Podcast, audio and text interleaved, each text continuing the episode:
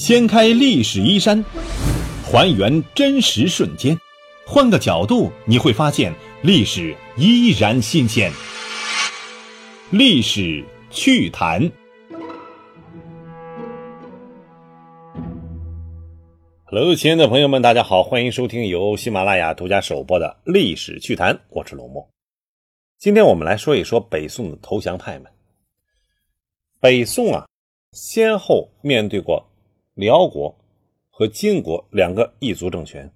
后人一直说北宋软弱，军力不如汉唐强大。首先，咱要看看北宋一批投降派的嘴脸。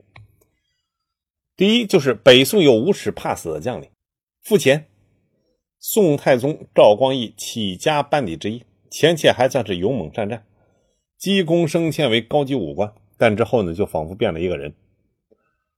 卑顺懦弱，经常的行为有两种：防守的时候呢，手握重兵，闭门不出；攻击的时候，慢慢吞吞，逗留不前。做事有军，苦战不救援。宋真宗时期，傅乾是一方统军大帅，麾下马步兵是八万多人。契丹入寇，手下兵将都要求出击，傅乾严令不得出战。对请求出战的将士说。你们是想找死吗？脑袋长在自己脖子上，何苦送给辽人看呀？我不出战是为了你们性命着想，不要不知好歹。还说了，敌人兵力强大，我们与敌人战斗会损伤我们的锐气的。手下将领范廷照骂他说：“你这么懦弱，还不如女人呢。”傅乾啊，没说话。傅乾屡次如此，众大臣纷纷弹劾，话说的很重，说傅乾掌管雄兵数万。但闭门不出，眼睁睁看着敌人抢夺俘虏大宋子民，对上对不起你这个皇帝，对下严重打击军队士气。但是本来该杀头的罪名，在赵光义和真宗赵恒的处理之下，变成降级。过一段时间呢，又复出了。这个货还是老样子，再犯再降级再复起，最后呢，竟然是得到了一个善终。与傅乾相比，狄青遭遇可就悲惨多了。不是皇帝的嫡系，虽然立了大功，但是皇帝冷眼旁观，文官集团迫害狄青，一言不发，郁郁而死。第二，北宋有无耻自私的大臣，谁呢？王钦若。宋真宗时任参知政事，副总理级别，江西人。当辽国大举入侵的时候，建议宋真宗啊迁都江陵。另一个人就是童尧叟，四川人，建议宋真宗迁都成都。宋真宗问寇准，寇准说：“谁提了这些建议，都应该被杀头。”建议宋真宗到澶州御驾亲征，宋真宗是勉强答应。果然士气大振，与辽国签订了澶渊之盟，奠定了宋辽之间的百年和平。其中本来可以争取更好的条件，但是啊还有一个王钦若私下散布谣言说寇准要拥兵自重，这是个很严重的一个指控。寇准无奈，只好是加快了谈判进程。之后，王钦若私下对宋真宗说：“澶渊之盟是城下之盟，古代春秋史书上说是耻辱。您是皇帝签订的这个城下之盟，太屈辱了。陛下，您听说过赌博吗？快输光了，把所有的钱都押上，这叫孤注。您呢，就是寇准的孤注，太危险了。于是，寇准失去了宋真宗的信任。王若钦这个人是标准的小人。宋真宗一次写诗。”大臣王旦回去之后，发现有一个错字啊，和王钦若商量，是不是要告诉皇帝改过来？王钦若哎，没事没事。但是这货私下给皇帝打小报告，弄得宋真宗很不满意王旦。后来王旦去世，王钦若当上了宰相，说因为王旦，我晚当了十年宰相。这个货呢，竟然深得几代宋朝帝王的信任。死后被宋仁宗追封为太师、中书令，谥号是文穆，是宋代宰相之中死后福气最高的一个。大奸大恶之徒，在世时风光无限，死后自有人啊评说。三就是北宋还有无耻无能的大威，李毅就是那个有名的六如大威，把敌人啊描述的是无比强大，就像现在的一些无耻文人、无耻大威一样。金兵围困汴梁的时候，宋徽宗赵佶已经跑到南方去了。临走的时候啊，让李烨找金兵求和，怎么谈的不知道。李烨回来就说了：“金兵人如虎，马如龙，上山如猿，下水如塔。其实啊，如泰山，中国如雷卵。宋钦宗赵恒一听啊，害怕了。宋高宗赵高煒时期，李烨任越州安抚使，金兵搜山捡海抓赵构的时候呢，就到了越州。李业没经抵抗，举城投降。金兵安排一个叫巴巴的将领守城，一位叫唐琪的宋兵藏在石头块里面埋伏着，等这个巴巴路过的时候要刺杀，但是啊没有击中，被抓获了。巴巴就问这个唐琪呀，唐琪说。我要打碎你的头颅，我死了也是赵家的鬼。巴巴又问了：“李晔是统帅，都举城投降了，你怎么敢这么做呀？”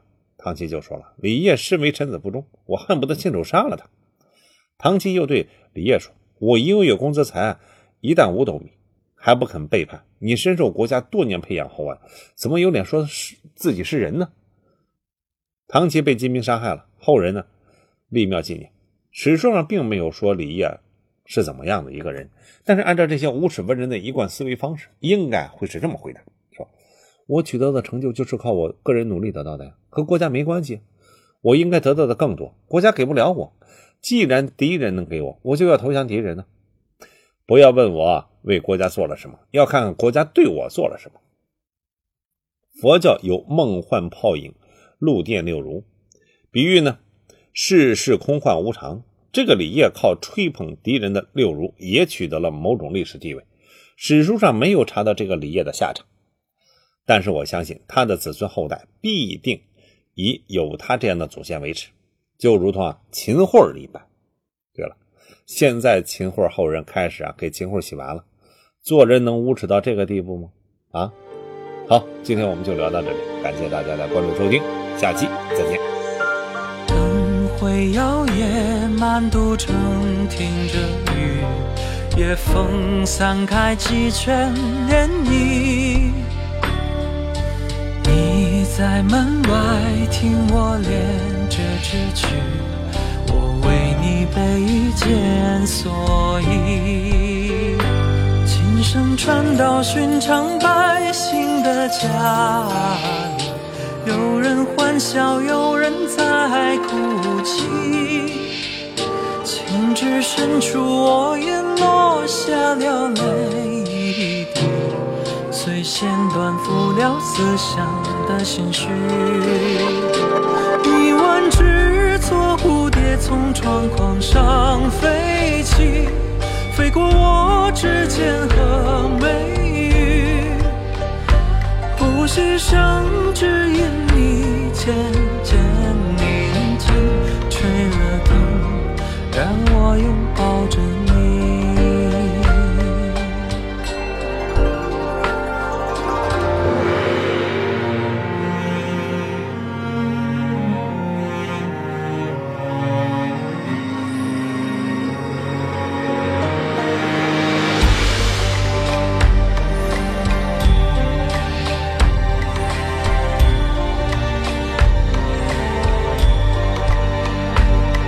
知君往事放我孤身归故地，我背着琴步步往回宫闱里。你哼起我们熟知的那半阙曲，它夹杂着你低沉的酒气。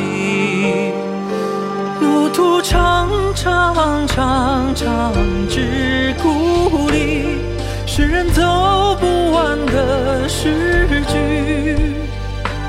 把悲欢谱作曲为你弹起，才感伤何为身不由己。月光长长长长照故里，我是放回池中的鱼，想着你回忆就完结在那里？这年月依然悄悄过